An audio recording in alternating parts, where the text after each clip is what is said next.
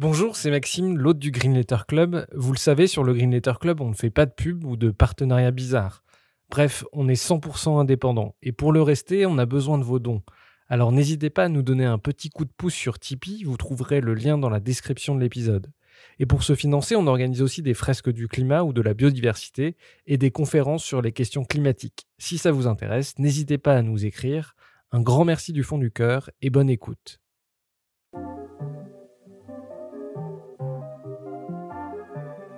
Bienvenue dans le Green Letter Club, la chaîne qui décortique les grands sujets écologiques. Aujourd'hui, nous allons parler de l'impact du changement climatique sur la ressource en eau. Rivières, glaciers ou nappes phréatiques, le réchauffement climatique va profondément altérer le cycle hydrologique. D'où cette question, peut-on craindre des pénuries d'eau au XXIe siècle? Pour y répondre, nous recevons David Blanchon, géographe, spécialiste de la gestion des ressources en eau, professeur à l'université Paris-Nanterre et auteur de l'Atlas mondial de l'eau.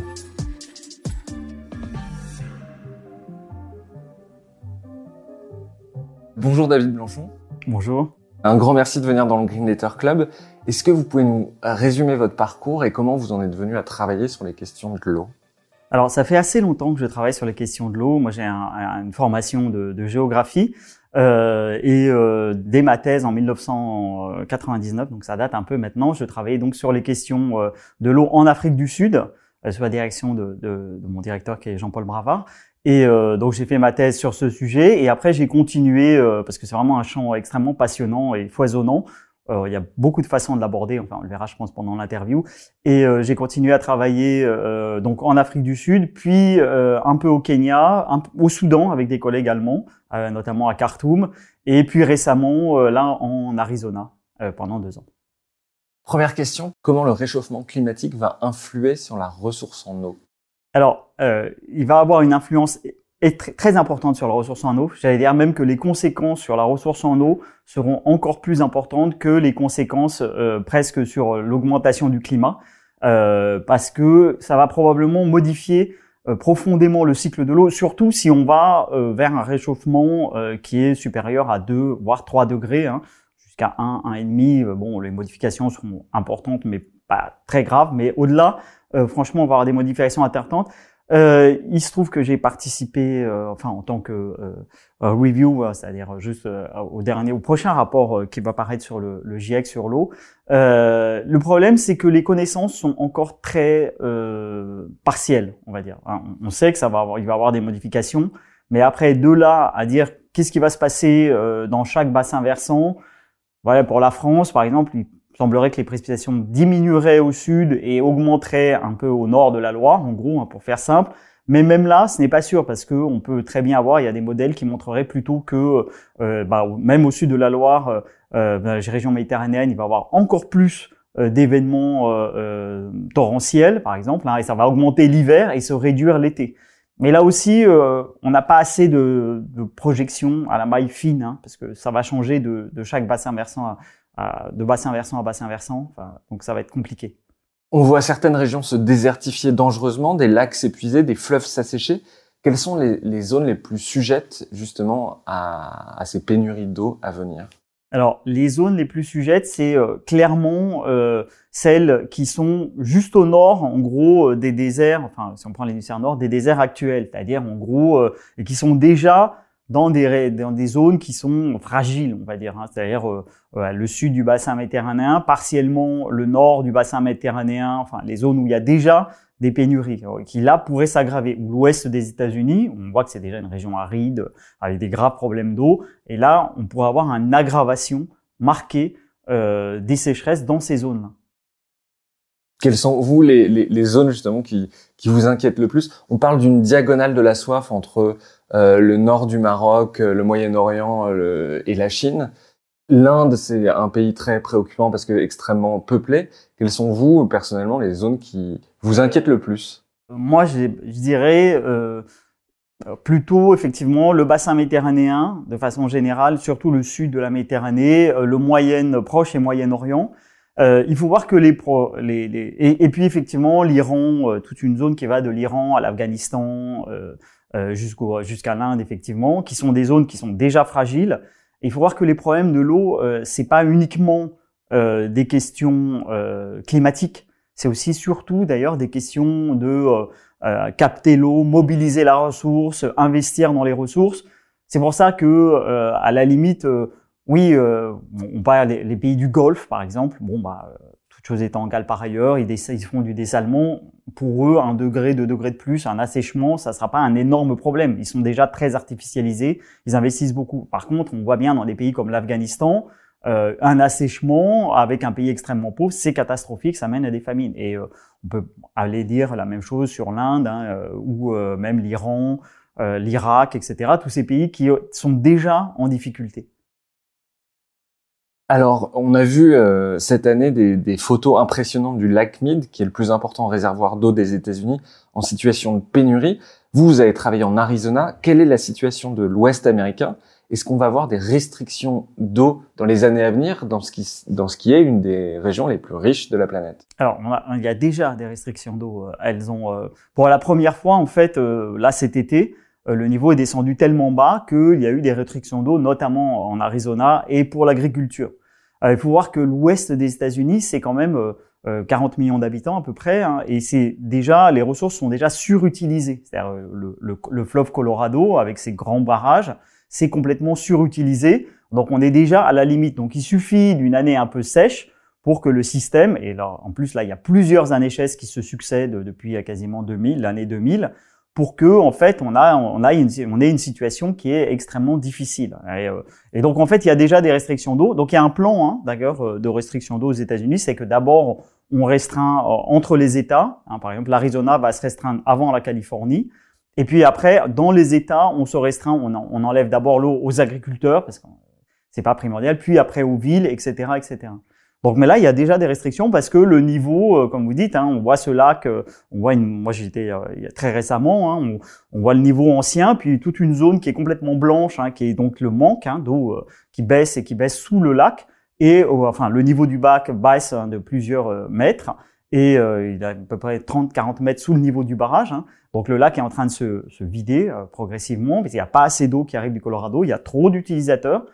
Et donc, à un certain point, bah, euh, effectivement, là, il y a des, il y a des accords hein, déjà qui sont faits pour prévoir des restrictions entre euh, les États et entre les utilisateurs. Donc là, euh, on est à un système limite et il y a des discussions auxquelles, bon, moi j'ai pu assister pour se dire maintenant comment on va arriver, passer de crises qui sont, on va dire, conjoncturelles, une année sèche, à un problème qui est structurel, c'est-à-dire comment on va faire vivre l'Ouest des États-Unis sur les 20 prochaines années à l'horizon 2050. Et du coup, quelles sont les pistes? C'est des restrictions entre les États, parce que plusieurs États américains se partagent les eaux du, du Colorado et de la Sierra Nevada. C'est aussi des, des, accords avec le Mexique, parce que à, à l'embouchure du Colorado, qui est un des plus grands euh, fleuves des États-Unis, il y, a il y a quasiment plus d'eau qui coule. Euh, il y en a plus euh, depuis un certain temps.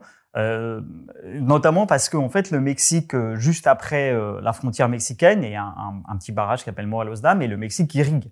Donc en fait même sa part d'eau qu'il utilise, il l'envoie pour l'irrigation donc rien ne coule. Il y a eu un accord, enfin il y a plusieurs accords à partir de 2010 qui ont été signés entre les États-Unis et le Mexique pour que une partie de l'eau, les États-Unis donnent un peu plus d'eau et cette partie, le Mexique la laisse couler jusque jusqu'à l'embouchure pour renaturaliser un peu le delta du Colorado. Mais c'est assez minime. Hein, euh, donc, euh, bon, ça permet un petit peu de remettre en eau le delta du Colorado, qui est, mort hein, pour le moment. Euh, mais bon, ça reste quand même très limité. Ce dont on se rend pas compte forcément en Europe, parce que c'est un vieux continent qui les villes se sont souvent installées sur des cours d'eau. Euh, les villes américaines de l'Ouest américain, Las Vegas, Los Angeles, sont extrêmement dépendantes euh, du euh, système euh, d'irrigation, de la tuyauterie. Est-ce que ces villes sont menacées à moyen terme de disparaître? Alors, il y a un roman de science-fiction qui s'appelle The Water Knife et qui, qui prend là-dessus et qui, part de cette idée et qui montre que effectivement Phoenix n'a plus d'eau et que donc la ville disparaît sous les sables comme Tucson, etc., etc. Ça reste de la science-fiction. pour les villes côtières comme Los Angeles ou même San Francisco, qui est une situation un peu différente, mais pas très loin finalement. Euh, Là-dedans, non. Euh, de toute façon, il y a toujours des solutions. San Diego, il y, a, il y aura la solution du dessalement. Bon, l'eau serait beaucoup plus chère, mais bon, ils auraient, ils ont de l'eau, euh, Après, à moins que tout le système s'effondre, mais bon, là, on est dans une autre, une autre chose. Euh, pour euh, Las Vegas, euh, Phoenix ou Tucson, hein, qui sont vraiment des villes qui dépendent essentiellement du Colorado, là, la situation est plus difficile. Mais il faut voir que les villes déjà consomment moins que l'agriculture. Et chose assez frappante quand on va là-bas, c'est qu'il y a encore énormément d'agriculture des choses qu'on des avec des cultures euh, auxquelles on s'attend pas, euh, de la luzerne, euh, il y a énormément d'élevage laitier par exemple en plein désert, qui, une aberration, mais qui correspond à des à des logiques euh, qui correspond à des logiques économiques. Hein. Par exemple, ils font ils, cultivent, ils, font des vaches laitières en plein désert. Des fois, vous, roulez, et puis tout d'un coup, on voit un énorme élevage de vaches normandes, hein, des vaches laitières qui sont sous des sous des espèces de hangars avec des ventilateurs parce qu'il fait très très chaud. Donc c'est une aberration économique, euh, écologique. Et en fait, ce lait, ils expliquent qu'ils l'exportent. En fait, la ferme est possédée par les Émirats arabes qui exportent ensuite le lait chez eux. Donc, euh, bon, c'est des aberrations complètes qui correspondent à des logiques économiques. Mais euh, donc, il y a, encore de l'eau dans le système. Mais sauf qu'elle est utilisée pour des élevages laitiers, pour faire de la luzerne, hein, qui sert en fait à nourrir les vaches, euh, pour faire du coton aussi. Donc, beaucoup de gens se disent, bon, avant que les villes disparaissent, il faudrait peut-être mettre un peu d'ordre, euh, enfin, ou euh, de, de, réguler un petit peu les usages de l'eau euh, agricole, par exemple.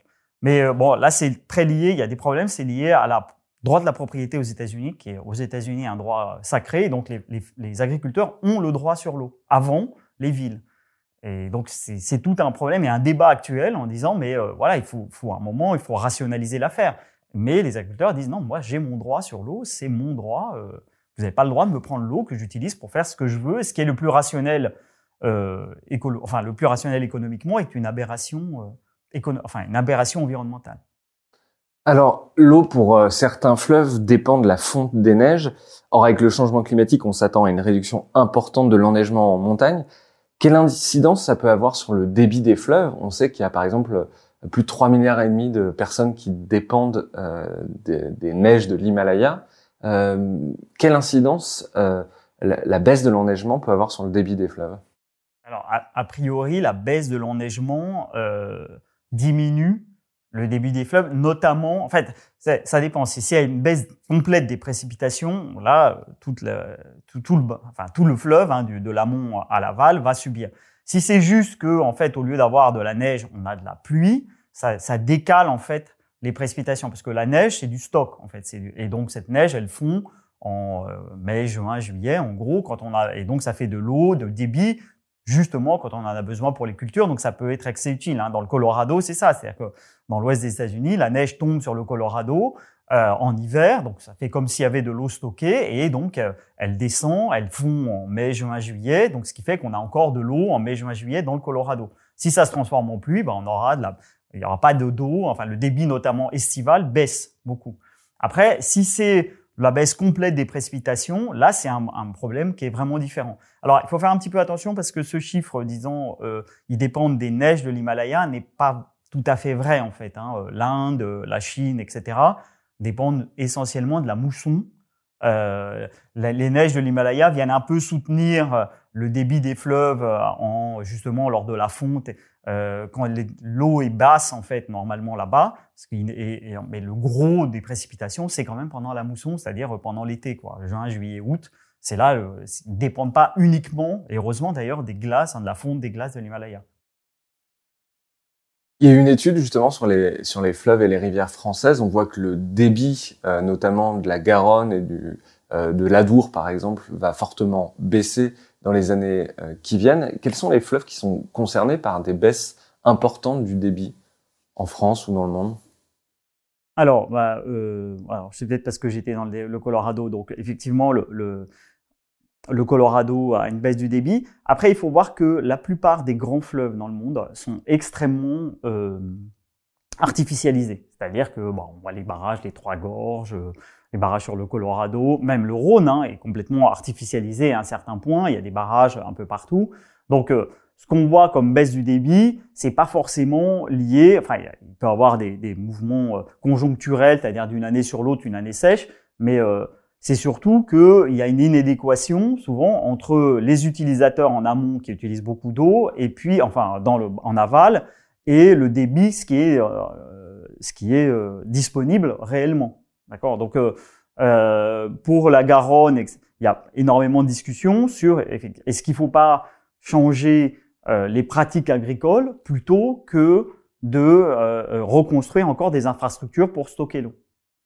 Donc, vous voyez, le débat est en fait souvent un peu biaisé. Hein, c'est qu'on a tendance souvent à, entre guillemets, naturaliser euh, la sécheresse ou le manque d'eau en disant il manque de l'eau dans le fleuve, alors qu'en fait on peut raisonner d'une façon différente et dire non, c'est euh, notre utilisation de l'eau qui n'est pas adaptée au débit du fleuve. Et donc on renverse la perspective et on dit qu'est-ce qu'il faut changer? Par exemple, euh, bah, baisser la consommation dans les villes. Hein, c'est une façon de dire, comme ça, bah, on, a moins besoin de pomper, donc on a moins besoin ou changer le type de culture c'est facile à dire comme ça, c'est difficile à impliquer, mais euh, vous voyez, raisonner, dire on va, on va, on va nous s'adapter euh, à, à, ce qu'il y a dans le fleuve plutôt que de dire ah il y a un manque, construisons des barrages, euh, il faut aller chercher de l'eau plus loin, etc., etc.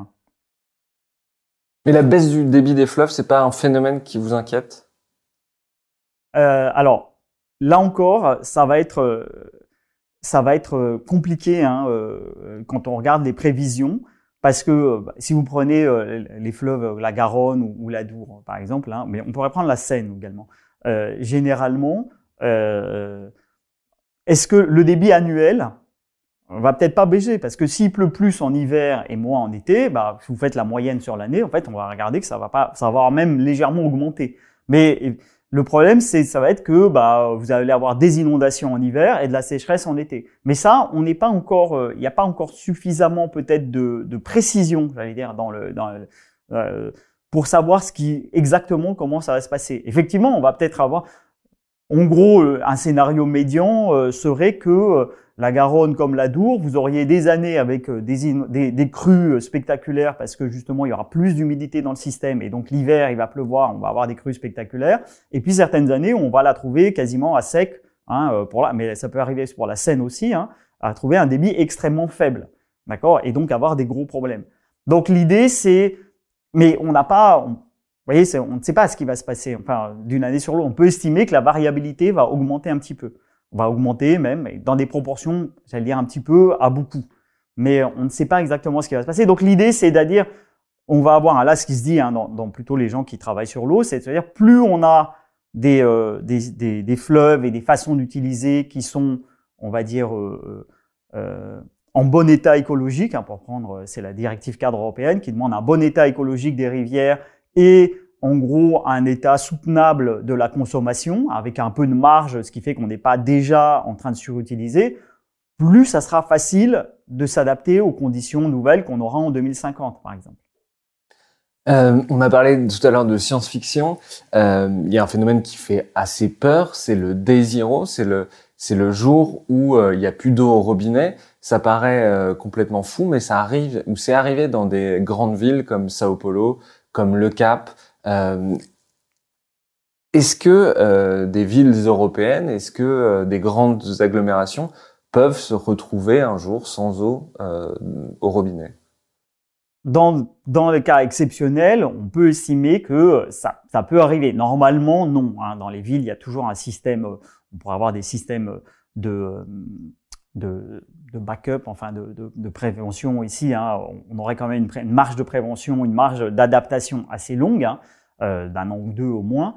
Euh, alors pour pour euh, le D0, comme vous en parlez, moi j'ai suivi d'un peu plus près, j'y étais pas, mais j'ai suivi d'un peu plus près, comme je connaissais la situation, ce qui s'est passé au Cap, hein, dans la ville de Cap, où effectivement les barrages, qui les grands barrages qui alimentaient la ville, ont été près de s'assécher. Hein. C'est pas exactement, mais ça a été près de s'assécher. Pourquoi? Parce que bah, il y a comme toujours hein, dans le domaine de l'eau, il y a des causes naturelles, on va dire, hein, parce qu'il y a eu une, deux, Trois, Cape Town est à la limite de zone méditerranéenne, donc il y a eu une, deux, trois années sèches. Et donc, effectivement, euh, là, il y a eu un gros problème. Et euh, donc, déjà, dès la deuxième année, ils savaient qu'il y avait une année sèche. Et euh, en fait, le risque était très fort qu'il y en ait une troisième. il y en a eu, ça s'est matérialisé, hein, donc un été extrêmement sec, un hiver sec aussi. Et donc, c'est là qu'ils sont arrivés en disant, bah, si on ne fait rien, Hein, euh, bah, dans trois mois, le, le, le, barrage est complètement à vide et il y a, les pompes s'arrêtent, etc., etc. Alors, ce qu'ils ont fait, c'est ils ont fait un, un, un, programme extrêmement rapide et assez violent, il faut dire, de réduction de la consommation. C'est-à-dire qu'ils ont obligé tout le monde à réduire la consommation et à dire, à mettre des amendes en disant vous n'avez pas le droit de consommer un niveau qui est extrêmement faible. Alors, je crois que c'était à peu près 25 ou 50 litres par jour. Ça veut dire que vous pouvez pas prendre de douche. Enfin, même dans les quartiers les plus chics, euh, les plus riches, euh, euh, vous aviez, bah, il fallait récupérer la douche, avoir une bassine dessous, il fallait récupérer l'eau pour l'utiliser pour la vaisselle, etc., ou arroser quelques plantes s'il en restait, ou arrêter les piscines, etc., etc. Donc un régime, ce qui fait pour faire tellement baisser la consommation que le peu d'eau qui restait était quand même suffisant. Et après, donc ils ont la chance que la quatrième année soit par contre euh, humide cette fois-ci, et donc les barrages se sont re-remplis, donc on a pu revenir à quelque chose de normal. Mais euh, ouais, bon voilà, c'est la solution. Euh, je pense que si dans les villes européennes, on avait une, deux années très sèches et qu'on voyait le barrage descendre, on mettrait en place ces solutions extrêmes hein, et extrêmement difficiles pour les habitants, mais pour essayer de passer outre hein, euh, ces périodes les plus difficiles. Parce que pour revenir près de nous, à Barcelone en 2008 euh, a été euh, obligé d'importer de l'eau par bateau de France euh, à cause de cette, enfin de, de, l'assèchement des ressources. Oui, mais alors là aussi, il faut bien voir que c'est extrêmement complexe comme système. Parce que euh, euh, si vous construisez, généralement on construit euh, les systèmes d'adduction d'eau pour qu'ils soient plus ou moins, avec une petite marge, plus ou moins répondre à la, à la demande en eau. D'accord? Donc pour équilibrer. Parce que si vous faites des, énormes barrages ou des, ce qui arrive à Los Angeles, ils ont construit une station d'épuration, une station de dessalement. Mais comme la consommation a baissé à Los Angeles, parce qu'elle baisse dans les villes du nord, hein, des pays développés, et eh ben euh, finalement ils s'en servent pas. Donc euh, les gens disent attendez, on a payé euh, X millions de dollars pour un truc dont, on n'utilise pas. Qu'est-ce que c'est que cette affaire? C'est pareil au Cap. Hein, et ils avaient un projet de, de station de dessalement et bah ça n'a pas été financé. Les gens disaient mais pourquoi on va financer un, quelque chose qui va servir une année sur cinq ou une année sur dix? Ça, ça va faire augmenter le prix de l'eau de multiplié par deux. Et là, bah là, oui, ça manquait. Pourquoi vous l'avez pas Vous voyez, les ingénieurs, on leur dit mais pourquoi vous n'avez pas construit l'usine de dessalement? Mais parce que voilà, donc c'est des débats assez importants. Donc effectivement, Barcelone aussi, ils avaient tout ce projet de faire un grand canal euh, venant du Rhône jusqu'à Barcelone hein, pendant un certain temps. Mais euh, les, les, les, utilisateurs on va payer encore, euh, faire un investissement extrêmement important pour de l'eau qu'on va utiliser une année sur dix. Il vaut mieux à la limite faire venir un bateau quand ça va mal que euh, qui va pas nous coûter moins cher que de faire un grand canal qu'on va utiliser une année sur dix. Mais tout ça, c'est des débats Là encore, le domaine de l'eau, c'est un débat extrêmement euh, politique, extrêmement complexe, donc c'est difficile euh, pour les citoyens de tenir, d'avoir euh, tous les tenants et les aboutissants, mais vous voyez, c'est vraiment au Cap, c'est vraiment là, il y a encore un débat qui continue. Est-ce qu'il faut construire la station d'épuration? Oui ou non? Est-ce qu'il faut réduire encore, forcer les gens finalement à ne pas avoir de piscine, ne pas avoir de jardin? Ce qu'ils ont fait en, Arizona, par exemple. En Arizona, il n'y a plus à Tucson, il n'y a plus de pelouse, il n'y a plus rien. Il y a, on fait un, désert, un, jardin qui est euh, xérique, c'est-à-dire adapté au désert. Et ça, ça fait baisser énormément la consommation d'eau. Euh, les questions de dotation d'eau euh, sont pas forcément évidentes. Par exemple, l'Angleterre manque relativement d'eau, ou alors il y a des pays qui sont inégalement dotés. Le Brésil est un des pays les plus richement dotés en eau, et pourtant le Nord-Est est une, région où il en manque beaucoup. Euh, c'est pareil en France. La question de l'eau, elle est contre-intuitive? Elle est un peu contre-intuitive dans le sens que c'est euh, pas euh, pas la ressource brute qui est la plus importante, c'est-à-dire l'eau qui tombe du ciel. Enfin, elle est évidemment importante, mais que ce qui est important, c'est euh, effectivement la, capacité et les moyens qui sont mis euh, à euh, équilibrer hein, la demande et on est sur une chose de, de demande d'offres et de demandes. Donc en fait, et bah, je citais les pays du Golfe, hein, effectivement, on a vraiment un équilibre entre. C'est difficile de faire là, ils n'ont pas de problème, alors que les ressources sont extrêmement faibles, mais parce qu'ils ont une capacité d'investissement qui est extrêmement forte. Hein. Et vous avez des pays euh, comme la, la, République démocratique du Congo, hein, qui est extrêmement bien. Enfin, c'est les ressources en eau sont gigantesques. Et vous avez euh, la moitié de la population de Kinshasa qui n'a pas accès à l'eau potable correctement des gros problèmes d'insalubrité, de maladie, etc. Parce que là, bah, la capacité, euh, l'investissement est extrêmement faible. Donc des fois, ça peut être contre-intuitif, hein, euh, de l'ordre qu'il n'y a pas de rapport direct entre la richesse en eau, enfin la, richesse en eau brute hein, des précipitations, et puis l'accès à l'eau, le fonctionnement correct des systèmes d'irrigation, d'accès à l'eau potable, etc., etc. Et comment comprendre que l'Angleterre ait des difficultés parce qu'on a l'impression qu'elle est bien dotée?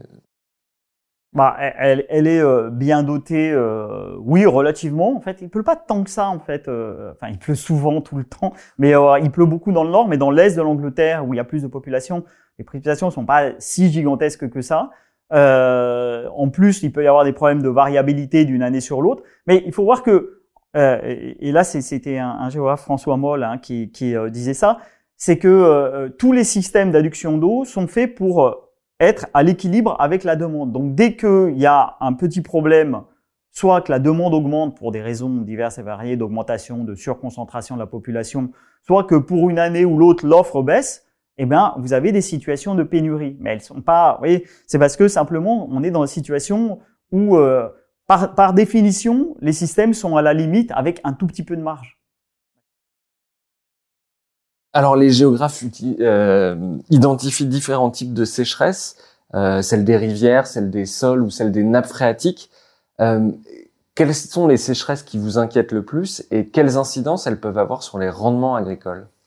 Alors, euh, ça effectivement, les, les sécheresses euh, des sols hein, pour l'agriculture, c'est ce qui les intéresse, hein, c'est ce qu'il y a dans l'eau qui est disponible pour la plante. Et là, euh, c'est pour ça que bon, on fait de l'irrigation. Euh, il faut voir qu'une des régions les plus irriguées en France, c'est quasiment, enfin irrigable en France, c'est le Loiret, hein, parce qu'effectivement, ça aide l'irrigation, sert surtout à aider à maintenir le rendement, c'est-à-dire qu'il n'y ait jamais de stress euh, pour la plante et que donc le rendement soit maximal, ce qui explique euh, la Beauce, hein, qui a un rendement extrêmement fort des plantes. Alors euh, ça c'est un point, mais euh, euh, la question principale c'est la succession d'années sèches. C'est-à-dire que généralement, tous les systèmes d'adduction d'eau, agricole, etc., sont faits pour avoir un peu bonne marge hein, et prendre en compte la variabilité sur un an ou deux. Hein, D'accord? Donc c'est un peu le cas. Mais le problème, c'est que s'il y a une succession, comme au cas par exemple, un an, deux ans, trois ans secs, ça c'est vraiment un problème important. Donc ça c'est euh, la succession euh, qui va au-delà de la capacité d'adaptation du système d'adduction d'eau. Okay après, euh, je dirais qu'il y a un autre problème, et là, si on le voit dans l'ouest des États-Unis, c'est que justement, est-ce que, c'est une question encore, hein, on n'est pas, n'a pas la réponse, est-ce que dans la, dans la perspective d'un changement climatique, on n'est pas passé euh, de problèmes, euh, comme je dis, conjoncturels, une année oui, une année bonne, deux années moyennes, de, enfin exactement, hein, euh, à un problème structurel, c'est-à-dire que là, euh, c'est vraiment une adaptation profonde de l'ensemble du système et on est dans des, euh, une sécheresse qui va être non plus euh, pas une sécheresse mais un état de manque d'eau euh, enfin, permanent. En fait. Et là, ça peut toucher effectivement l'ouest des États-Unis, le Proche et le Moyen-Orient, voire certaines régions de l'Inde ou du Brésil, etc., etc.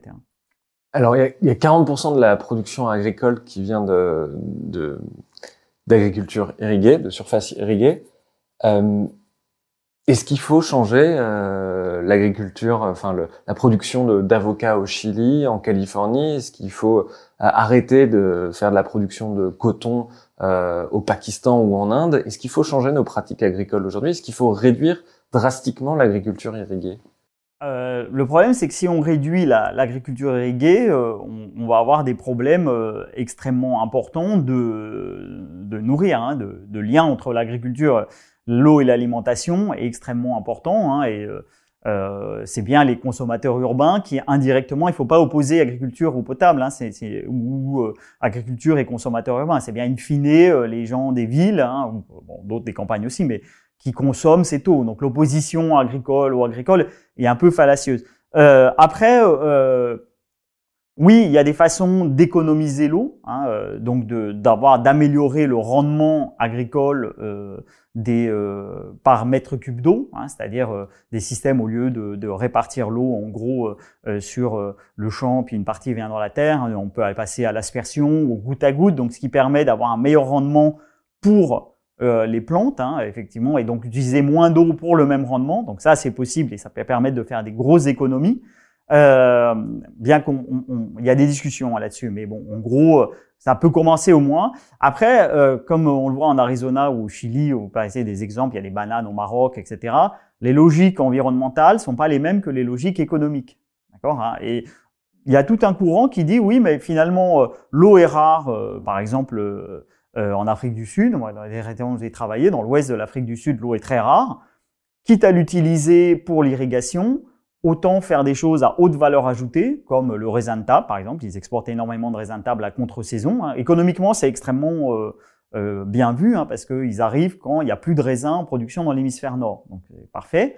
Euh, mais là, on en voit bien que la logique économique et, va pas avec la logique environnementale. Il vaudrait mieux soit ne pas utiliser l'eau, soit en utiliser moins. Enfin, on est en plein désert, donc c'est pas très et puis en plus, bon, après, il faut envoyer par avion euh, sur 10, 10 000 km, c'est raisonnable. Donc on a bien une contradiction entre les logiques environnementales et les logiques euh, économiques. Après, quand vous parlez avec les acteurs, euh, bon, bah voilà, il faut qu'ils fassent, il y a, des populations, il y a euh, voilà qu'il faut employer, il y a effectivement, donc là aussi, hein, il y a des logiques sociales. Et l'eau, c'est vraiment au centre hein, d'un triangle entre euh, l'environnement, le, social et l'économique. Et euh, il faut avoir vraiment euh, les, trois points de ce triangle pour vraiment comprendre et euh, comment agir. Parce que on rend compte hein, quand on va sur le terrain, de loin on se dit bah il faut arrêter, puis de près il nous explique que bah non il y a tant d'ouvriers qui d'ouvriers agricoles que la région bah il y aura plus personne si on arrête l'irrigation, etc etc. Est-ce qu'il y a des choses qui sont documentées, par exemple moi, j'avais lu l'étude d'un Italien, je crois, qui disait que les régimes des pluies allaient pouvoir euh, arroser plus la partie du Sahara, ou que la mousson, le régime des moussons en Asie pouvait changer. Est-ce que euh, on a des certitudes sur l'évolution de certains de, de régimes des pluies dans certaines régions? Alors, a priori, euh, comme il y a plus d'eau dans le système, plus d'évaporation, on peut penser effectivement que euh, ce qu'on appelle la mousson africaine au sud du Sahara hein, montera un peu plus vers le nord, donc il y aura un peu plus de précipitations vers le nord. Hein, donc euh, là, actuellement, Niger, Mali, etc. Mais là encore, euh, il faut réfléchir en, en disant est-ce qu'on sera adapté à ce système? Parce que si vous avez des pluies torrentielles euh, du côté du Niger ou du Mali, parce qu'il y a plus de mousson, elle est plus forte, effectivement, elle apporte plus d'eau, mais qu'en fait euh, ah, le, système agricole est mal fait, enfin euh, les, tout est mal préparé pour accueillir euh, cette nouvelle précipitation, que donc en fait bah, la pluie tombe, ça fait des inondations donc qui vont inonder les villes et puis que ça va éroder le sol et qu'on va se retrouver avec un sol euh, complètement à vif et qu'on va plus rien pouvoir cultiver, ça sera pas un bienfait. Par contre, si, mais là on revient encore à cette question de résilience, d'amélioration. Si effectivement euh, bah, les villes, on arrive à les protéger, cette mousson, elle est captée, elle s'enfonce dans le sol, elle, elle accroît les rendements agricoles, tant mieux. Mais euh, oui, il faut s'adapter. C'est pas la, la, la, les précipitations en soi qui sont bénéfiques. C'est est-ce qu'on sait bien les utiliser? Alors, on parle souvent des guerres de l'eau. Est-ce qu'il y a des risques de guerre de l'eau? Certains conflits euh, locaux peuvent s'envenimer sur la question de la disponibilité de l'eau?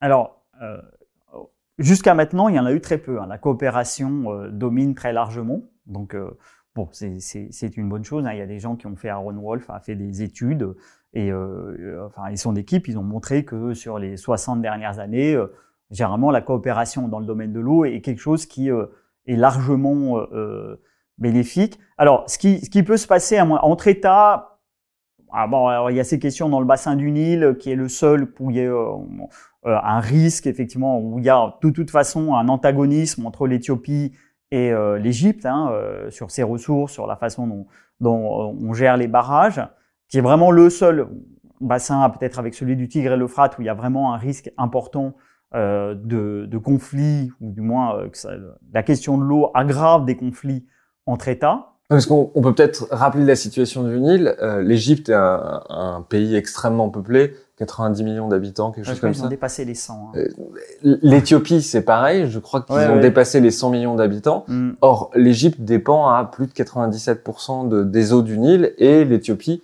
euh, construit en ce moment un immense barrage euh, euh sur les, les, eaux du Nil. Oui, c'est le, le, le, grand Renaissance d'âme, hein, qui est juste en fait à la frontière avec le Soudan, hein, parce qu'il y a le Soudan entre les deux. Et il y a un conflit euh, euh marqué, notamment entre l'Égypte sur le. Alors ça porte sur le la vitesse de remplissage du barrage. Hein, la question, c'est la vitesse de remplissage du barrage. C'est-à-dire que les, les, les, Éthiopiens, les Égyptiens disent qu'il faut le remplir extrêmement lentement pour que l'eau, voilà, pour laisser pas mal d'eau, presque toute l'eau en fait qui arrive en Égypte. Et les Éthiopiens, eux, veulent le remplir plus vite parce que comme ça, bah, plus ils le remplissent vite, plus ils peuvent utiliser de l'hydroélectricité. C'est pour l'hydroélectricité essentiellement. Donc voilà, la question porte là-dedans, porte essentiellement sur ce sujet-là. Euh, et, le, Nil est surtout un sujet extrêmement, euh, on va dire, sensible pour l'Égypte. Hein. Comme vous l'avez rappelé, elle dépend à 97 ou 99% selon les chiffres hein, de l'eau qui vient de l'Éthiopie.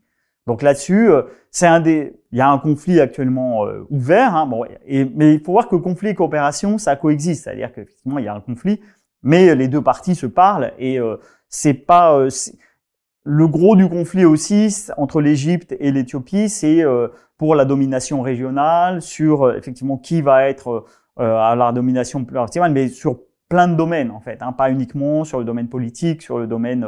alors il y a la question de l'eau, mais elle ne vient aggraver finalement des contentieux qui sont sur le rôle de l'Éthiopie en Afrique, etc., etc., par rapport à l'Égypte. Mais est-ce que le, la question de l'eau ne peut pas envenimer, avoir des logiques plus pernicieuses, envenimer des conflits locaux engendrer de la sécheresse, qui engendre des famines et qui crée des conflits, des guerres? Alors, euh, ça, c'est une question. La, la question de l'eau, souvent, euh, notamment quand il y a une faible capacité d'adaptation, peut venir euh, déstabiliser, euh, notamment sur le plan agricole, des, des États. C'est-à-dire qu'on peut avoir une crise agricole, par exemple, une mauvaise gestion de la question de l'eau peut entraîner des crises agricoles qui viennent elles-mêmes hein, déstabiliser euh, les, les, États et déstabiliser euh, toutes les questions euh, et donc de fil en aiguille, euh, effectivement, créer des problèmes à l'intérieur des États. Mais il faut voir que il y a une belle expression d'une anthropologue qui était l'eau est le miroir d'une société. Hein, C'est-à-dire qu'il y a bien une relation entre les deux hein, et que il y a une relation, que l'eau reflète des fois les problèmes internes d'une société. Hein, par exemple, à l'intérieur de l'Égypte, l'eau agricole, les problèmes agricoles de l'Égypte, il y a bien une question euh, euh, liées à, aux questions foncières, aux questions de comment, qu'est-ce qu'on cultive, etc. Donc l'eau reflète ces problèmes et également bah, la société euh, euh, est impactée, enfin, et subit les problèmes liés à l'eau. Hein. Donc il y a une relation, hein, il y a un géographe Jamie Linton qui parlait de cycle hydrosocial et on a bien cette relation, hein, l'eau influence la société, la société influence l'eau, etc., etc. Et donc effectivement, comme vous dites, de fil en aiguille, c'est une autre façon de voir. Hein. On peut, euh, d'exprimer la même idée, on peut avoir une déstabilisation, hein, une aggravation des problèmes de, la société par l'eau, et les problèmes de la société aggravent les problèmes liés à l'eau. Euh, alors, il y, a un, il y, a un sujet aussi, euh, notamment sur les sur les questions interétatiques, c'est les barrages. On voit bien entre euh, l'Éthiopie euh, et l'Égypte, mais aussi en Asie du Sud-Est, il y a beaucoup de barrages sur le Mekong. Quelles sont les conséquences des barrages sur la fertilité des pays en aval, sur les ressources halieutiques, c'est-à-dire sur la, la, capacité à pêcher? Euh, Est-ce que ça, ça peut aussi créer des conflits? Alors, c'est le cas sur le, le bassin du Mekong. Hein. Il faut voir que les barrages euh, n'arrêtent pas que l'eau. Enfin, ils arrêtent l'eau, mais bon, l'eau, c'est pas comme le, le, le pétrole. L'eau, euh, elle, elle va donc vous faites un barrage, un barrage hydroélectrique, il faut turbiner l'eau, donc elle va, elle va descendre. Mais ils n'arrêtent pas que l'eau, donc ils arrêtent aussi euh, bah, les sédiments. Euh, C'est-à-dire qu'en fait tout le sable, hein, l'eau charrie, euh, notamment là, ils descendent de l'Himalaya, donc ou, des montagnes d'Éthiopie, c'est pareil, ils sont chargés en sédiments et ces sédiments ils s'accumulent derrière les barrages. Donc euh, et donc ce qui fait qu'en dessous, eh ben ça manque. Et euh, une partie de ces sédiments, alors là aussi il y a des discussions, hein, euh, créent que quand vous arrivez en bas dans le delta du Nil ou dans le delta du Mekong, eh bien le fait qu'il y ait plus de sédiments qui viennent alimenter fait qu'il y a moins, euh, les, enfin les sédiments en gros construisent hein, les deltas, et donc quand il manque, eh évidemment l'érosion liée à la mer hein, fait, peut entraîner un recul de ces deltas. C'est assez marqué dans le delta du Nil, c'est aussi dans le delta du Mekong, il y a d'autres il y a d'autres questions, donc, euh, mais là il y a un effet effectivement sur les flux sédimentaires.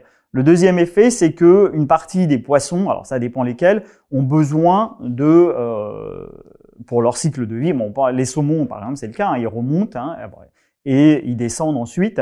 Euh, ils remontent pour leur ponte et puis ils descendent vivre leur vie euh, dans la mer et ils remontent ensuite pour pondre.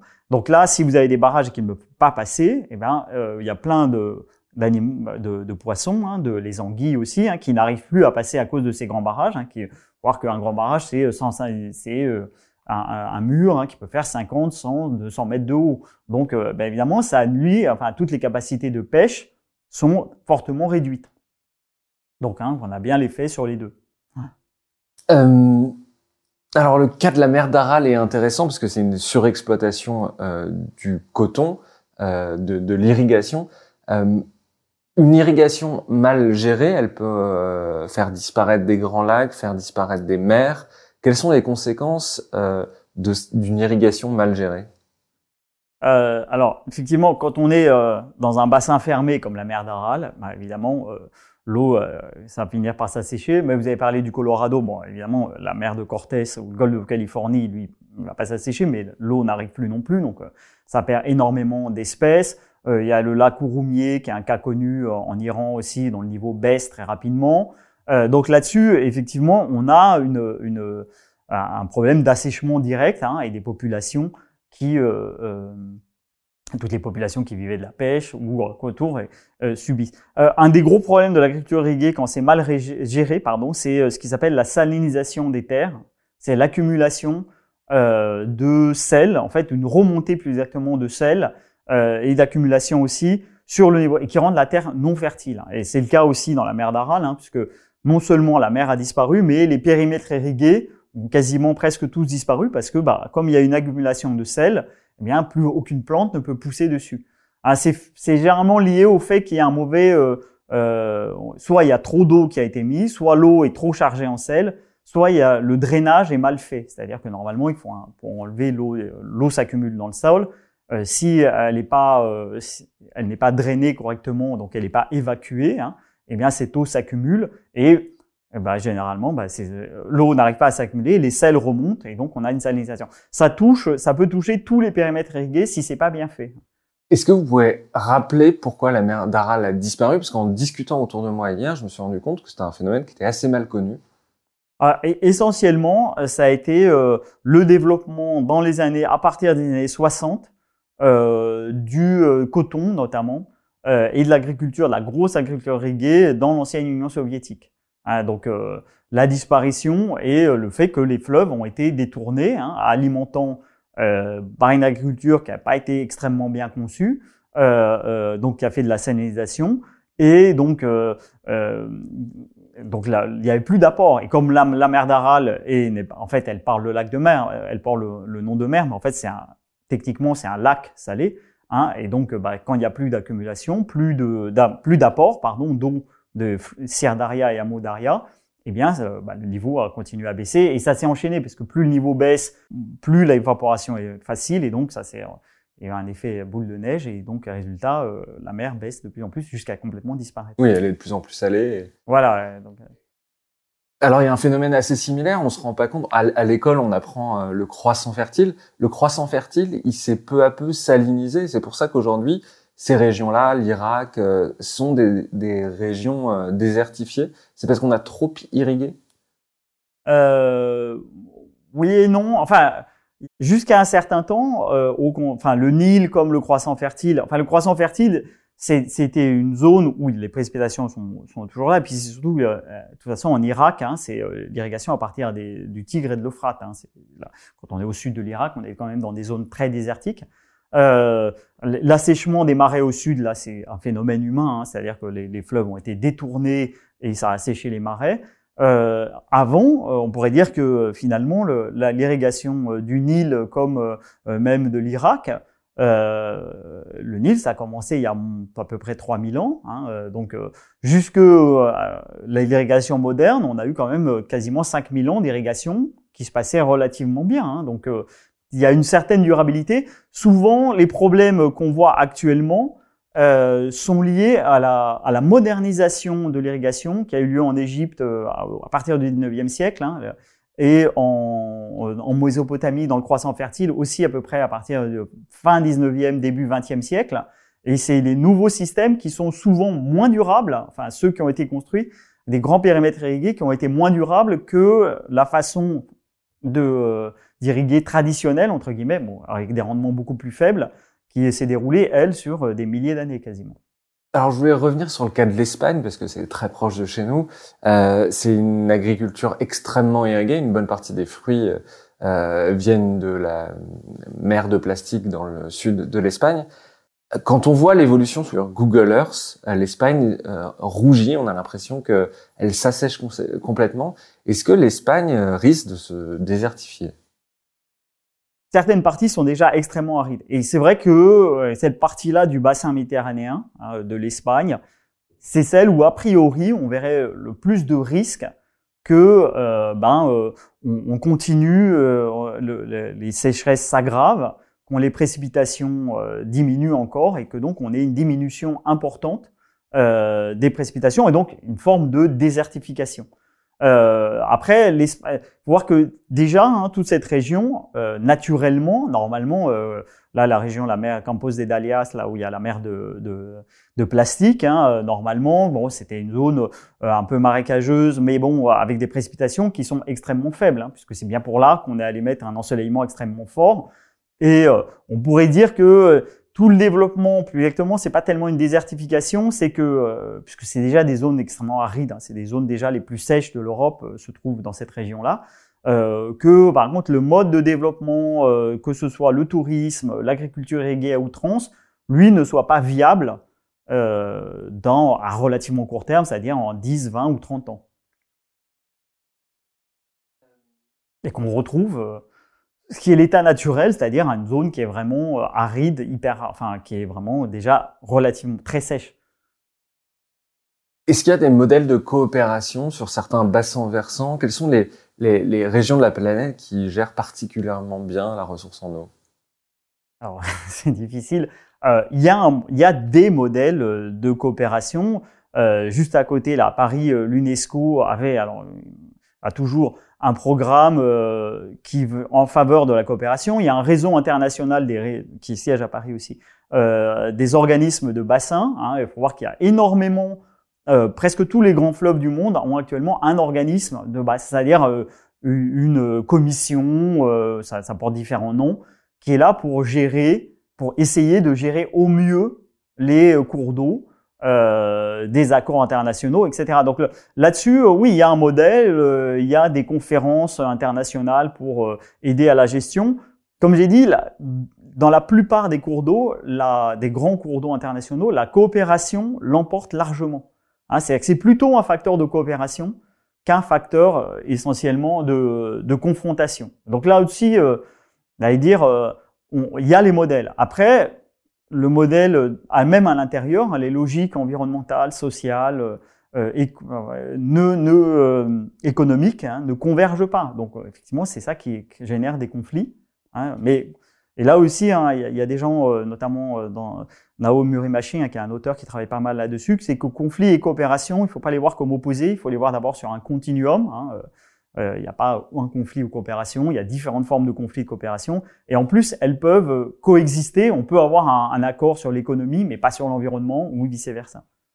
Il y a deux jours, l'Organisation météorologique mondiale parlait de 5 milliards de personnes qui auraient euh, des difficultés d'approvisionnement en eau de qualité au moins un mois par an dans l'année en 2050. Est-ce que euh, ce manque d'eau peut avoir des conséquences graves à la fois sur la santé des populations et sur le développement économique des pays Alors, euh, ce qu'il faut voir, c'est que, euh, enfin, c'est une prévision, soit, mais c'est aussi largement la réalité. Euh, parce que euh, actuelle, on a l'impression que c'est parce que nous, on n'est pas habitué du tout à ça en, Europe du Nord, mais alors, on vous dit qu'il y a 700, il y a, il y a 700 millions de personnes actuellement qui n'ont pas un accès à l'eau, mais c'est un accès minimal. D'accord C'est-à-dire 25 litres par personne, moins de 200 mètres, 200 logements. Mais, oui, euh, nous, on consomme quoi pour 120 litres À peu près une centaine pour vous, mais nous, c'est l'eau du robinet. C'est-à-dire que 25 litres, euh, ça fait, euh, attendez, si je calcule bien, vous voyez les packs d'eau, là, euh, quand on va au supermarché, on achète un pack d'eau, euh, bah, multipliez ça par 3, transportez-le sur 200 mètres, vous voyez que déjà, c'est déjà compliqué. Mais ça, c'est le minimum. C'est-à-dire que il y a à peu près déjà alors environ, c'est difficile à compter, mais euh, euh, plusieurs milliards de personnes qui sont déjà dans la situation que vous, voulez, que, vous décrivez, c'est-à-dire que qui sont au-delà du minimum, mais au-delà du minimum, c'est-à-dire devoir euh, avoir à transporter chaque jour euh, l'équivalent d'une dizaine de bouteilles d'eau pour avoir un peu de cuisine, un peu de boisson, et vous voyez qu'on ne peut pas se laver avec une bouteille d'eau non plus. Donc ça, c'est Et, il faut voir qu'il y a à peu près un milliard, peut-être deux, qui actuellement a le système euh, normal, c'est-à-dire que nous on considère normal, c'est-à-dire de l'eau potable, de bonne qualité, en permanence, avec une bonne pression chez soi, et euh, comme on veut, quand on veut, etc. Et après, le reste de la population mondiale, c'est-à-dire déjà 3-4 milliards, qui euh, soit a des problèmes de pression, soit n'a pas l'eau chez elle, soit a des problèmes de pression, soit des problèmes de qualité, euh, c'est-à-dire que l'eau n'arrive pas, euh, n'arrive pas correctement, euh, soit elle est mauvaise, elle n'est pas potable, soit il y a des coupures qui peuvent durer un mois ou deux, etc., etc. Si vous allez dans les pays, ne serait-ce qu'au sud de la Méditerranée, si vous faites attention, vous voyez au-dessus des maisons, il y a des, gros réservoirs. Euh, bah, c'est parce que effectivement, les gens, bah, pendant un mois, ils, ils peuvent avoir l'eau qui est coupée, donc ils ont un espèce de réservoir qui leur permet, ou alors ils ont des générateurs qui leur permettent de mettre un peu de pression. Donc euh, J'allais dire 5 milliards. Euh, oui, j'ai lu ce chiffre. Ça paraît catastrophique. Mais en fait, on dit oui, mais on n'est pas loin maintenant. 5 milliards, c'est pas forcément le réchauffement climatique. Ça va, ça va rendre les choses plus difficiles. Mais euh, c'est déjà la situation critique actuelle. Des gens, oui, je pense qu'à peu près, on doit être euh, sur les 4 à 5. Euh, c'est difficile d'avoir des résultats parce que les statistiques sont, sont pas... Le chiffre que j'ai lu aujourd'hui, c'est 3,6 milliards. Qui n'ont pas accès, oui, mais... Oui, a une assainie au moins un mois par an. Ouais, ouais, mais euh, au moins, moi je pense que c'est plus, à vrai dire, quand on regarde les systèmes. Mais euh, parce que, euh, oui, ça c'est en moyenne. C'est-à-dire que, enfin voilà, vous pouvez très bien l'avoir une année justement au Cap, bah, par exemple, ils l'ont pas eu. Bon, enfin voilà, on peut rediscuter sur ces chiffres, mais vous voyez qu'on est déjà 3,6, oui, on n'est pas loin. Moi je pense que c'est un peu plus, mais bon, ça c'est, on pourrait discuter là-dessus. Parce que les gens, quand vous partez, les seuls gens qui ont la situation, qui ont vraiment la situation correcte, sans risque, sont euh, les pays, l'Europe de l'Ouest, l'Amérique du Nord, le Japon, l'Australie, une petite partie maintenant, euh, et encore sur la qualité, j'ai des doutes, euh, sur l'Asie, Chine, pays en développement, l'Asie, Chine, etc. Vous voyez qu'on est, plutôt vers 2 milliards qui ont l'accès correct, et donc tout le reste ne l'a pas. Donc on est plutôt sur 5-6 qui n'auraient pas l'accès correct. Bon, enfin bon, c'est discussions oui, qu'on peut avoir. Euh, sachant que c'est une des premières causes de mortalité euh, dans le monde, le, problème d'accès à une eau assainie. Je disais que 1, c'est dans votre livre, 1,8 million d'enfants euh, chaque année meurent du manque d'accès à une eau assainie. Dernière question, aux gens qui ont compris l'importance de la gestion et de la gouvernance de l'eau, quel message voudriez-vous leur adresser? J'avais un, un, un, il y a, y a bon, un auteur euh, qui est malheureusement récemment, récemment disparu, c'est Tony Allen, qui disait euh, euh, l'hydro, euh, les gens qui sont optimistes dans le domaine de l'eau euh, ont raison, mais ils sont dangereux. Et les gens qui sont pessimistes ont tort, mais il faut les écouter. Et donc c'est un peu le message que je voudrais dire. C'est un peu une boutade reprise de Tony Allen. C'est-à-dire que oui, je pense que euh, on peut résoudre, on a tous les moyens pour résoudre les questions liées à l'eau, y compris dans un cas d'un réchauffement climatique qui serait extrêmement grave. On a effectivement, donc on peut garder cet optimisme, mais il faut pas dire justement, il faut être pessimiste en disant oui, mais ça sera extrêmement compliqué et euh, il faut vraiment une implication de tous les acteurs pour y arriver. Et là-dessus, euh, euh, je pense qu'on est sorti. Il y a, il y a il, y a, il y a, trois piliers. En gros, la, la diversité des solutions. Tu peux pas penser en moyenne. Chaque cas sera vraiment particulier. Donc c'est ça qui rend euh, la complication, l'effet difficile, l'effet euh, euh, difficile, la progressivité aussi. Hein, bien voir qu'on peut pas avoir tout tout de suite, mais remonter progressivement, améliorer les systèmes progressivement. Et puis un troisième point qui serait la solidarité, parce qu'on voit quand on est sur le terrain qu'il y a souvent une très forte solidarité entre les acteurs de l'eau. Et euh, c'est vraiment là-dessus euh, qu'on peut fonder pour essayer d'arriver à résoudre ces problèmes. David Blanchon, un grand merci d'être venu dans le Greenetter Club. Eh ben, écoutez, merci beaucoup à vous pour cette conversation enrichissante. À bientôt. Merci. Un grand merci d'avoir écouté cet épisode. Si vous aimez le Greenletter Club, n'hésitez pas à vous abonner au podcast ou à laisser un commentaire sur Apple Podcast. Ça nous aiderait beaucoup à être plus visible sur les plateformes. Nous n'avons aujourd'hui qu'une petite trentaine de commentaires alors que vous êtes des milliers à nous écouter chaque semaine. Un grand merci et à bientôt.